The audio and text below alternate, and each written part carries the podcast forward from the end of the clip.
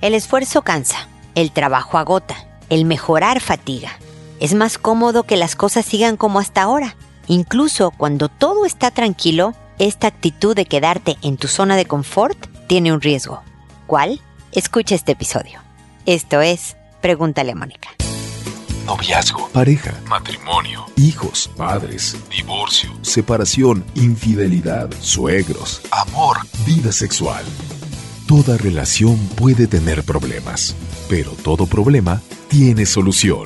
Pregúntale a Mónica. Porque tu familia es lo más importante.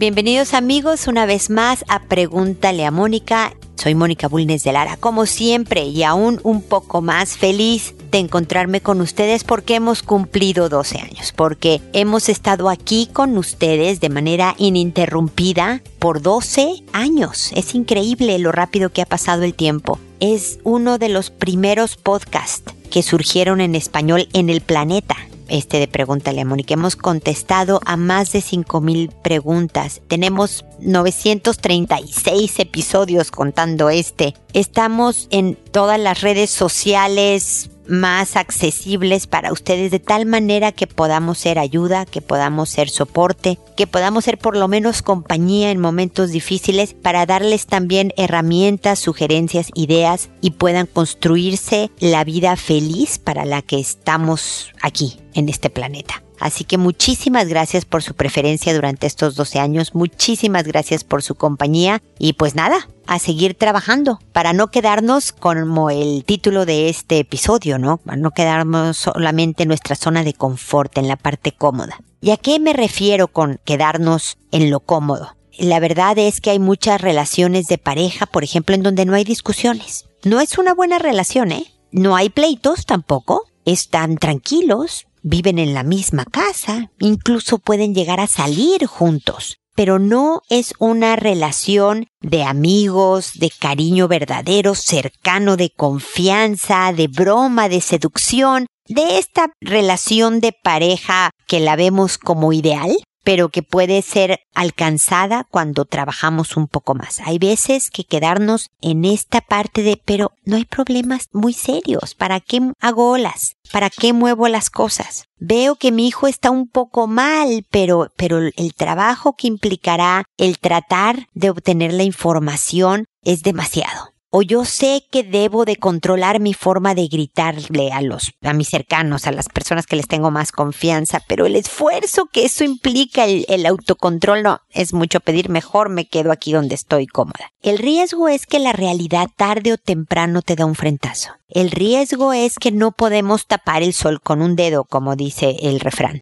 tarde o temprano este hijo va a ocasionar un problema mucho más grave que va a ser imposible evadir va a ser imposible quedarme sentada cómoda, pero habré que, me, me, habré esperado a que ya la cosa esté más grave.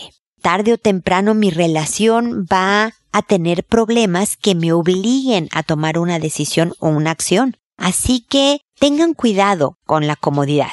Disfrútenla un rato, por supuesto, pero siempre estén vigilantes a puedo mejorar, me puedo acercar, puedo yo cambiar algo que de frutos en mi relación de pareja, en mi trabajo, con mis hijos. Estén vigilantes porque quedarse en la zona del confort, el riesgo es el frentazo real. Cuando hubo problemas más pequeños que no atendí, llegó de forma mucho más seria, mucho más grave. Muy bien, pues ese es el comentario inicial del episodio. Y ahora sigo con sus consultas, que como saben las contesto por orden de llegada, que a todo mundo le cambio el nombre para que no pueda ser identificado, que contesto en audio y no en mensaje escrito para poder llegar a más gente, no solo por las personas que me oyen sin haberme escrito, sino también para hacer ayuda de alguien que no me escribió, pero que está pasando por una situación similar a la de la persona que me escribió y puede encontrar en mis comentarios algo que le pueda ser útil para su propio caso. Y sin más preámbulo, ah, siempre les digo que me tardo. Estoy tratando de acortar mis tiempos de espera, porque yo sé que son largos, pero por favor háganme preguntas que puedan esperarme. Me da mucha vergüenza cuando me tardo, y sé que ustedes están esperando prácticamente que sea inmediato y me es imposible. Les agradezco su comprensión y paciencia, y de verdad estaré acortando en las próximas semanas los tiempos de espera de manera considerable. Empiezo hoy con Valentina que me dice, tengo mucha inquietud y miedo. Ya van varias veces que veo a mi niño de 7 años jugando de manera inapropiada con las Barbies de mi hija.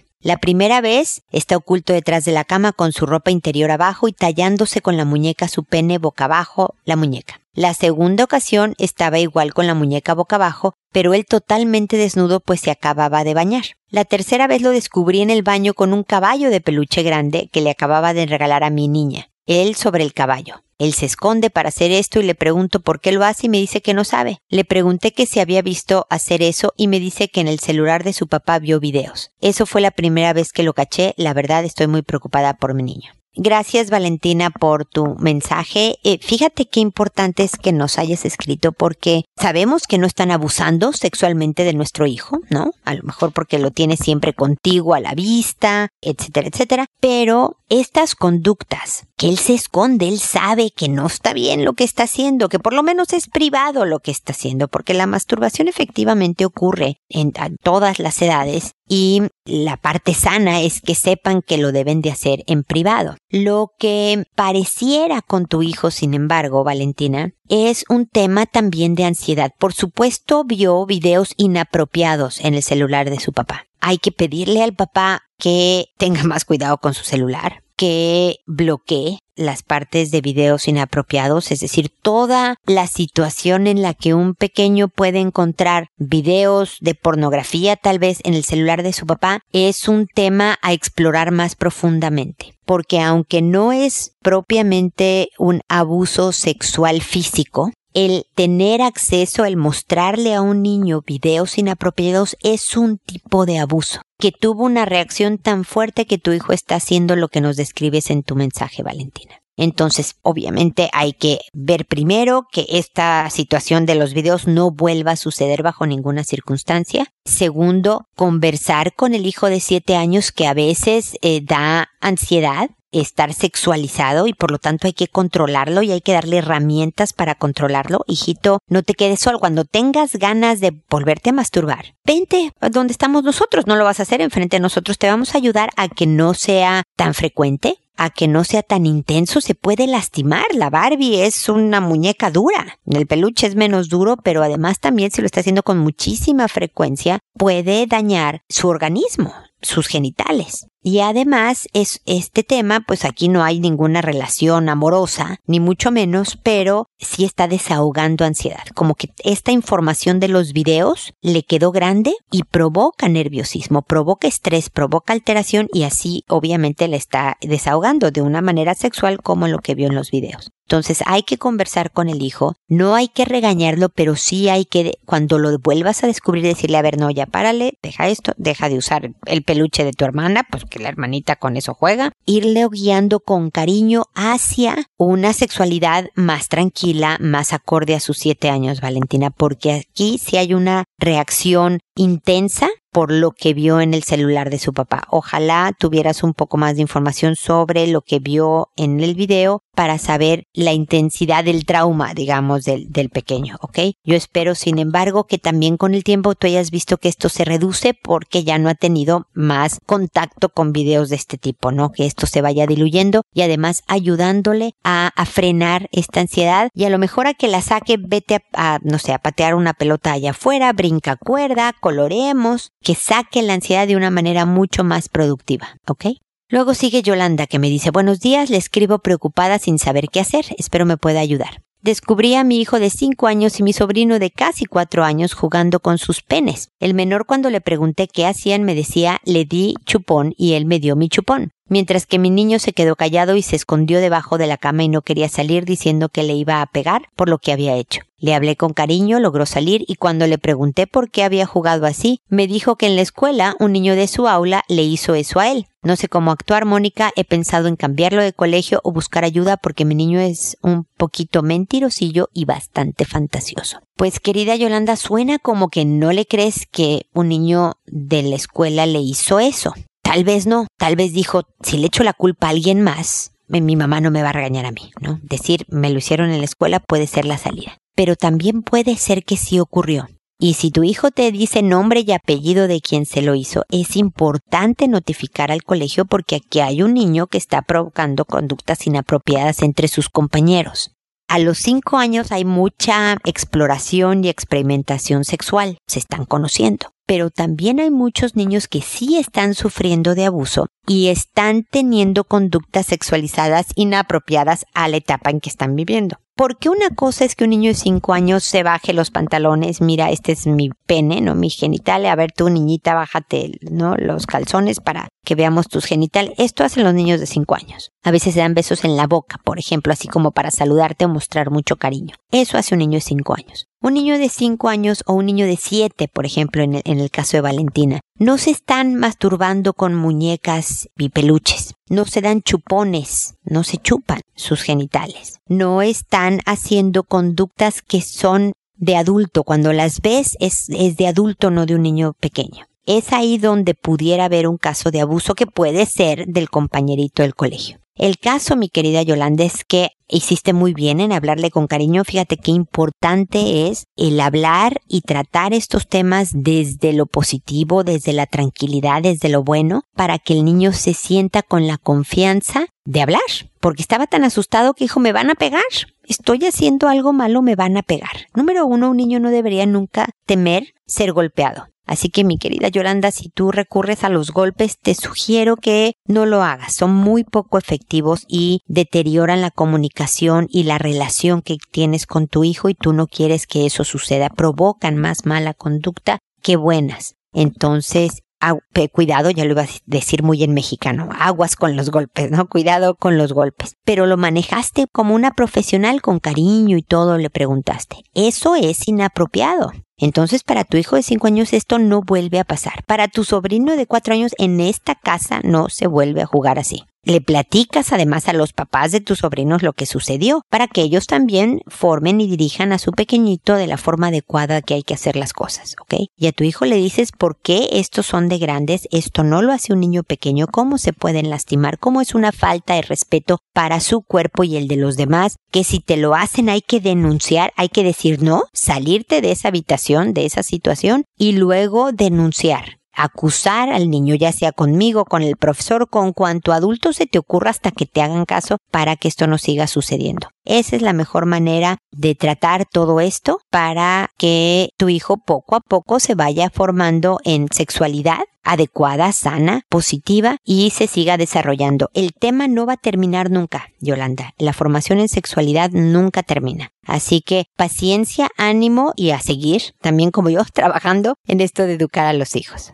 Ahora es el turno de Zaida que nos dice buenas noches. Tengo una duda, por favor. Quisiera que me ayude. Tengo mi hijo de 6 años que en varias oportunidades se ha bajado los pantalones y enseñado su trasero a sus primos de 9 y 6 años. Mi pareja recién se enteró hoy. Yo no le quise contar por temor a lo que piense. Ya había conversado con mi hijo y me dijo que no lo volvería a hacer. Hoy le dije por qué lo hizo y dice que no sabe. Yo le grité muy fuerte y estaba muy asustado. ¿Qué hago con mi hijo y con mi pareja ya que se ha molestado y piensa tonterías? Porque dice que yo lo dejo jugar con muñecas con mi sobrina. Por favor, ayúdeme. Mira, Zaida, no entiendo qué tiene que ver el que tu hijo juegue con muñecas con que esté enseñando su trasero. Me da risa porque puede estar nada más tonteando con los primos, como se hace a veces con los primos, haces tonterías y demás. Desde luego hiciste bien en detener la conducta. Hay de tonteos a tonteos y no el enseñar traseros, genitales y demás, no es un una conducta que se debe de promover, ni mucho menos, ¿no? Pero aquí son más que un tema de sexualidad. Hay varios puntos que quisiera comentarte, Saida. Por ejemplo, esto de gritar muy fuerte. Yo sé que cuando descubres esto de un hijo, cuando se está bajando los pantalones, cuando hizo algo inapropiado y demás, nos asusta, nos enoja, nos altera.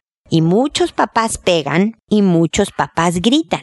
Yo sé que a veces el grito o el golpe no pasó por nuestro cerebro, es decir, fue un impulso. Estaba yo tan asustada, tan enojada, tan triste que ¡pum! le di el bofetón o, o, le grité. Pero si puedes evitar hacerlo desde primera instancia, buenísimo. Si puedes no gritarle, si puedes no pegarle a tu hijo para educarlo desde el día uno, es mejor. Porque lo que provoca el grito es este susto, como me dices, y no contarte mejor o alejarte de su relación porque se tiene que defender cuando está contigo. Lo que me comentaba hace un, un minuto Yolanda de, del hijo mentirosillo, fantasioso, hay veces que, que los golpes, hay veces que los gritos provocan mentiras, porque Dios, me voy a meter en tantos problemas que más vale que le diga que yo no lo hice y luego lo acusamos de mentiroso cuando nuestra misma actitud a lo mejor provocó la mentira, me explico Saida. Entonces, como primera parte, es esto de tratar de controlar el grito y el golpe. Yo sé que tú no me dijiste que lo golpeaste, pero esto va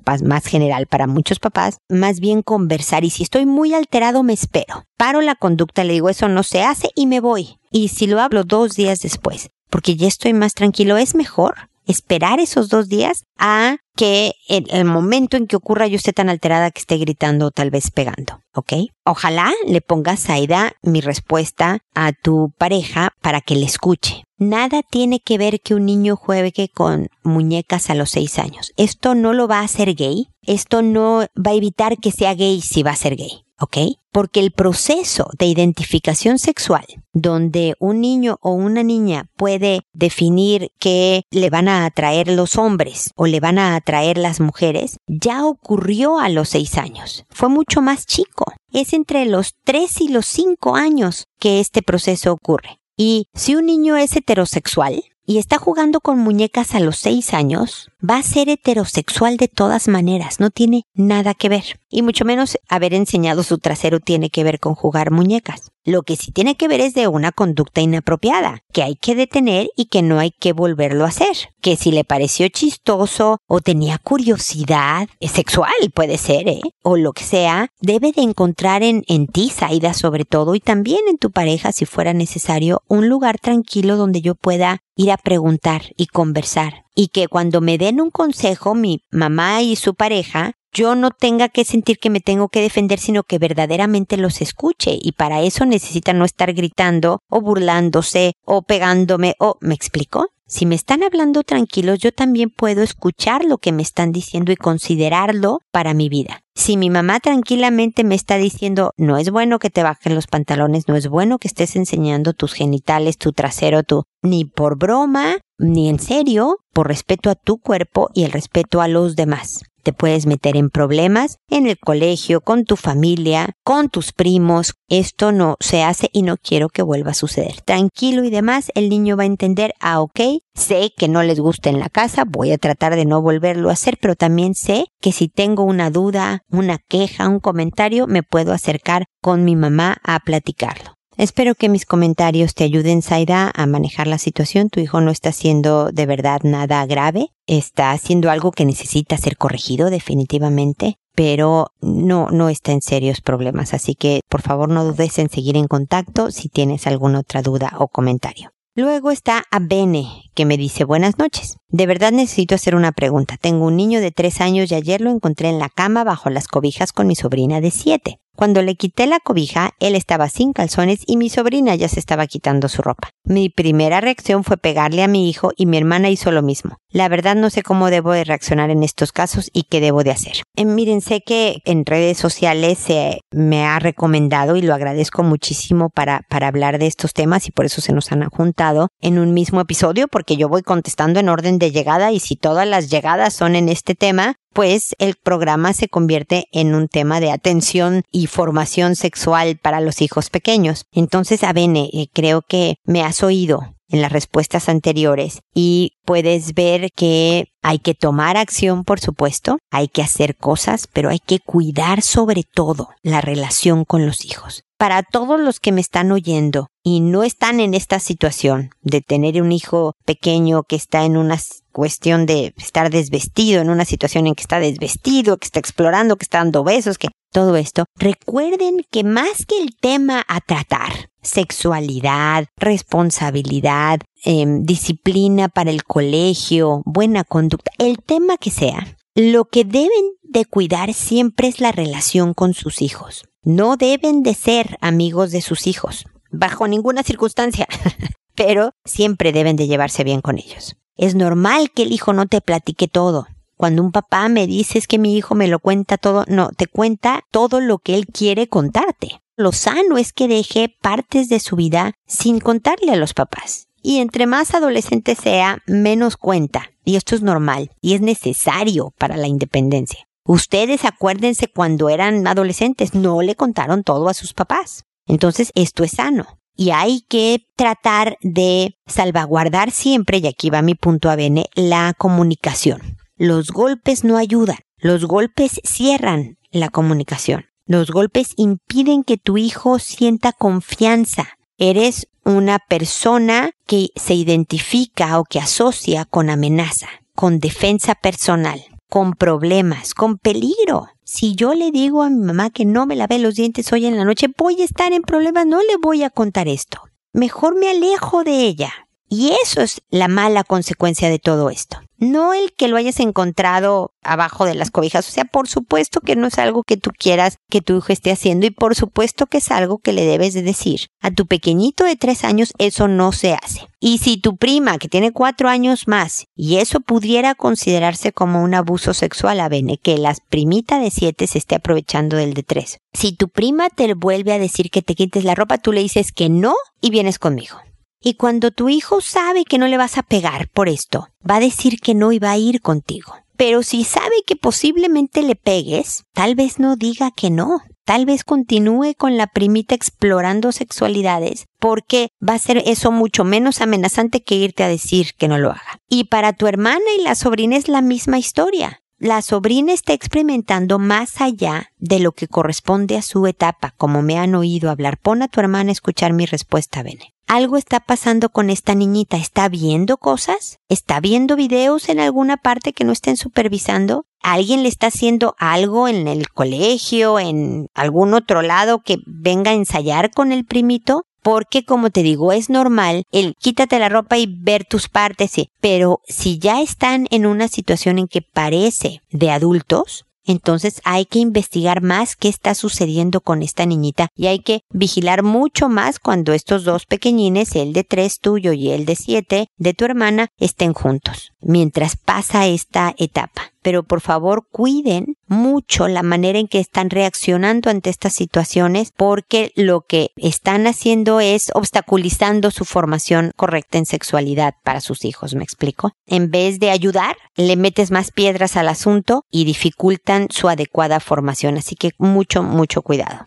Luego está Becky que me dice, hace una semana encontré a mi hijo que veía una página de sexo en el iPad que un niño vecino le recomendó, y recomendó entre comillas. Yo hablé con él de que no era su momento de ver eso porque él solo tiene 10 años. Ayer lo encontré tocando el pene a su hermano de 13. Regañé a los dos, pero no sé de qué manera guiarlo y corregirlo. Agradecería mucho tu ayuda. Tus hijos ya están más grandes de lo que me estaban reportando los casos anteriores, Becky. El de 10 ya está en la pubertad, el de 13 está empezando la adolescencia. Es decir, ya tienen muchos impulsos sexuales por las hormonas y demás. Y esta curiosidad en el tema de sexualidad es normal, pero definitivamente tiene que ser guiada. No solo hay que decirles lo que no pueden hacer, tienes también que darles opciones del cómo sí, cómo si es correcto tener curiosidad en sexualidad. Y entonces a lo mejor hablas conmigo sobre el tema o con tu papá si te sientes más cómodo. Podemos investigar viendo un libro o viendo en internet páginas serias sobre sexualidad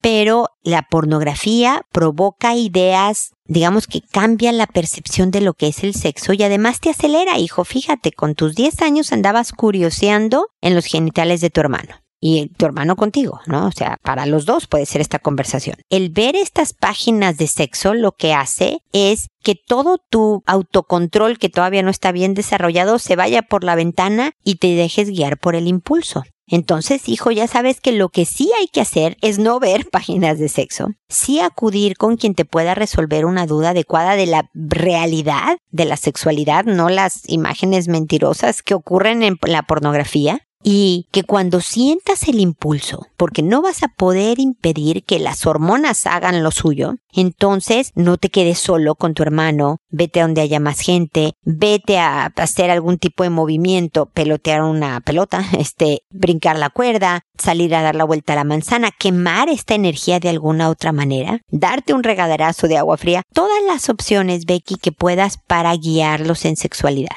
júntalos a los dos, están los dos en muy buena edad para hablar de todo esto y decirles, yo lo que quiero es que un día tengan una linda relación de pareja, que sea comprometida, que sea sana, que sea cercana, cariñosa y demás. Y eso va a incluir el sexo. Entonces tengo que vigilar que tengan una sana relación con el sexo. Tus hijos, Becky, te aviso, van a estar traumados. Qué horror que mi mamá esté hablando de sexo con nosotros, guácala, ¿no? Pero nadie más les va a decir todo esto que tú les tienes que decir, todo el contexto adecuado de la sexualidad y todo el daño que les puede hacer el no manejarse sanamente con la sexualidad en su cuerpo, en sus emociones, en su corazón, de verdad, en su psicología, a muchos niveles suyos y de la otra persona, van a tener problemas cuando está mal manejada la sexualidad. Esto no es de una sola conversación, Becky, es de muchas durante muchos años, en todo el desarrollo de su adolescencia, pubertad y adolescencia si incluimos a los dos. Conversaciones cortas, conversaciones en positivo y con bromas, que en donde ellos puedan preguntar y tú respondas y cortito y ya nos vamos a hacer otra cosa y tres meses después otra conversación y dos semanas después otra de forma casual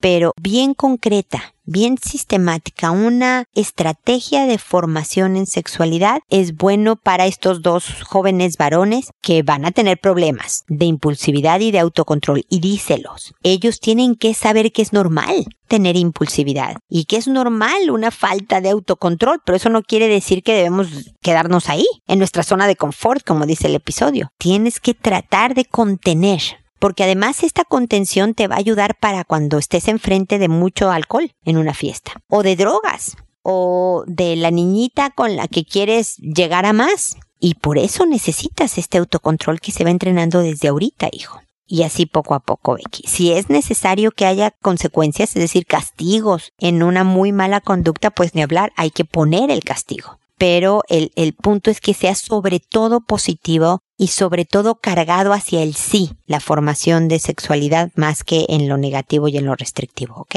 Así que bueno, espero que sigamos en contacto. Luego está Carla que me dice buenas tardes, tengo un niño de cuatro años que desde hace unos meses besa a las niñas en la boca en juegos de papá y mamá, lo cual puedo entender que sea normal por estar explorando, conociendo su sexualidad y la de los demás. Pero hace unos días reposó sobre su abuela y le dijo que quería poner su pipí en su totona. Eso me alarma. Pues sí, efectivamente es no alarmante, no sé, Carla. ¿Tuvo alguna conversación sobre cómo llegan los bebés al mundo? Si no la tuvo, es necesario investigar de dónde sacó información tan específica de lo que es una relación sexual. Un niño de cuatro años no debería de saberlo. Entonces sí hay que investigar. Pero si por casualidad tú le explicaste, o su papá, o la misma abuelita, o alguien le explicó cómo vienen los bebés al mundo, él también de alguna manera puede estar experimentando en decir las cosas porque no puede distinguir a los cuatro años con claridad quiénes son los que tienen relaciones sexuales y quiénes no,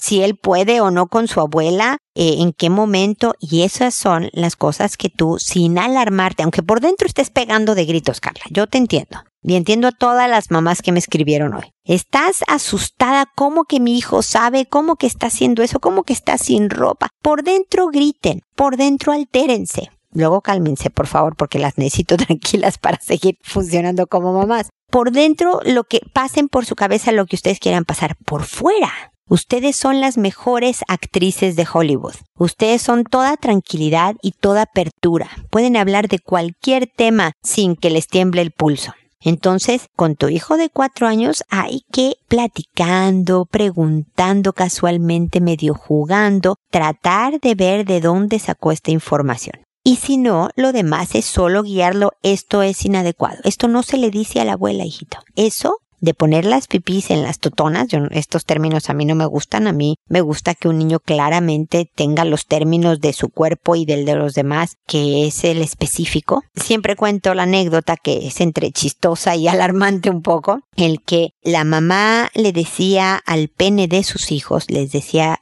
el pili, tu pili. Hijito, cuando te bañes, lávate muy bien tu pili. Y el pili para arriba y el pili para abajo. Y un día la señora estaba con una amiga que se llamaba Pilar.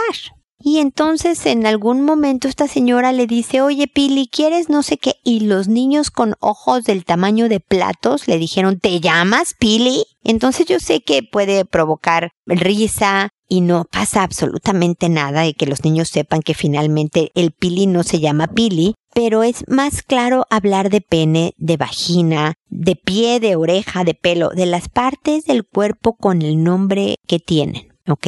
Pero, como te, me desvío un poco, Carla, para eh, poner ese punto, como te decía, nada más es decirle, esto no se hace. Cuando juegas al papá y a la mamá, no le das besos en la boca a las niñas. No se puede. Y si lo vuelve a hacer, hay una pequeña consecuencia. Ya te dije que no iba a haber besos en la boca, entonces no sé, hoy no ves la caricatura X. Que sepa que tiene que aprender a controlarse. Lo que le hablaba a Becky hace un minuto, Carla, sobre cómo es importante que los hijos en la pubertad y en la adolescencia tengan autocontrol y lo vayan ejercitando. Bueno, empieza mucho antes desde aquí, desde pequeñas cosas de eso no. Eso no se le dice a la abuela no vuelvas a decir eso. Y el niño muchas veces lo va a usar como de diversión. Es como el niño que dice caca porque cree que está diciendo una grosería. Y entonces tú le dices, no, hijito, no digas esa palabra, es muy fea. Caca. Voltea, ¿no? Esta rebeldía, esta testarudez, está experimentando lenguaje, está aprendiendo de tus reacciones, está viendo cómo es el mundo de a los adultos de la vida real. Tu actitud, tu conducta, tu conversación, tu firmeza, con cariño pero firmeza, va a ir guiándolos a la sexualidad. Y poco a poco los hijos van agarrando camino. Entonces, mamás preocupadas por este tema que hoy nos abarcó todo el programa, tengan la certeza de que en general estas son solo etapas, que después de un tiempo los niños van dejando atrás y dejan de hacer estas cosas. Luego empiezan otras. En la adolescencia a lo mejor va a ser el trago, la niñita que le guste, el cuidado con las drogas y demás. Pero estas etapas pasan, especialmente si ustedes están presentes, se acercan a platicar con sus hijos. Lo hacen de una manera tranquila y positiva, siempre vigilando la calidad de su relación. Esto demanda un esfuerzo personal, demanda trabajo de familia, demanda, como decía yo al principio con el título del episodio, no dejarnos quedar en la zona de confort, sino realmente trabajar por hacer de mi relación lo mejor posible con mi hijo para que de verdad pueda yo formarlo en sexualidad y en cualquier otro tema. Espero entonces que estos comentarios sean de, ayuda. Espero que visiten la página www.preguntaleamónica.com en donde pueden ver los libros que he hablado sobre educación de los hijos de diferentes temas, redes sociales, abuso, etcétera. Todas las redes sociales que tenemos, los videos que tenemos por ahí, hay muchísima información para ustedes. Y bueno, 936 episodios después de 12 felices años de estar con ustedes en Pregúntale a Mónica. Y espero que nos volvamos encontrar en un episodio más de Pregúntale a Mónica. Y ya sabes, primero, sé amable. Hasta pronto.